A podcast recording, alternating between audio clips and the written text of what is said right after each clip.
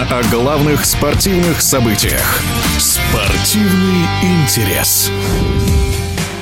Одна из лучших гонболисток мира, россиянка Анна Вяхерева, подписала контракт с норвежским клубом Вайперс. Соглашение рассчитано на год. Ранее сообщалось, победительница Олимпиады в Рио может стать самой высокооплачиваемой гонболисткой в мире, если заключит договор с румынской командой Бухарест. Возможность выиграть Лигу чемпионов стала мотивом для временного отъезда Вяхеревой за границу, говорит в эфире спортивного радиодвижения олимпийский чемпион, заслуженный тренер СССР и России Владимир Максимов. Мы должны прекрасно понимать, что Вяхер – это спортсменка большим именем. Мы должны понимать, что, конечно, она достигла максимальных практически результатов в гандболе, как игрок команды и как, в принципе, сама как игрок. Ясно, что сегодня те трудности, которые испытывают многие виды спорта, в том числе и гандбол, не позволяют ей играть в полную свою мощность в чемпионате Российской Федерации Федерации. И это естественно, что когда-то эта вся, ну такая, я бы сказал, не спортивная часть в отношении России закончится, то у Вяхеревой будет прекрасный вариант год поиграть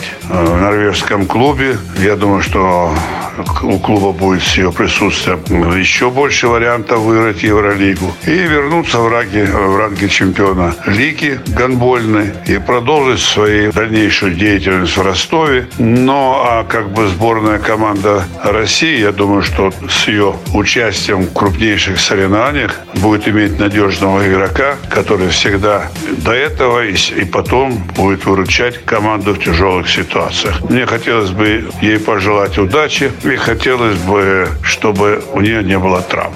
В эфире спортивного радиодвижения был олимпийский чемпион, заслуженный тренер СССР и России Владимир Максимов. Спортивный интерес.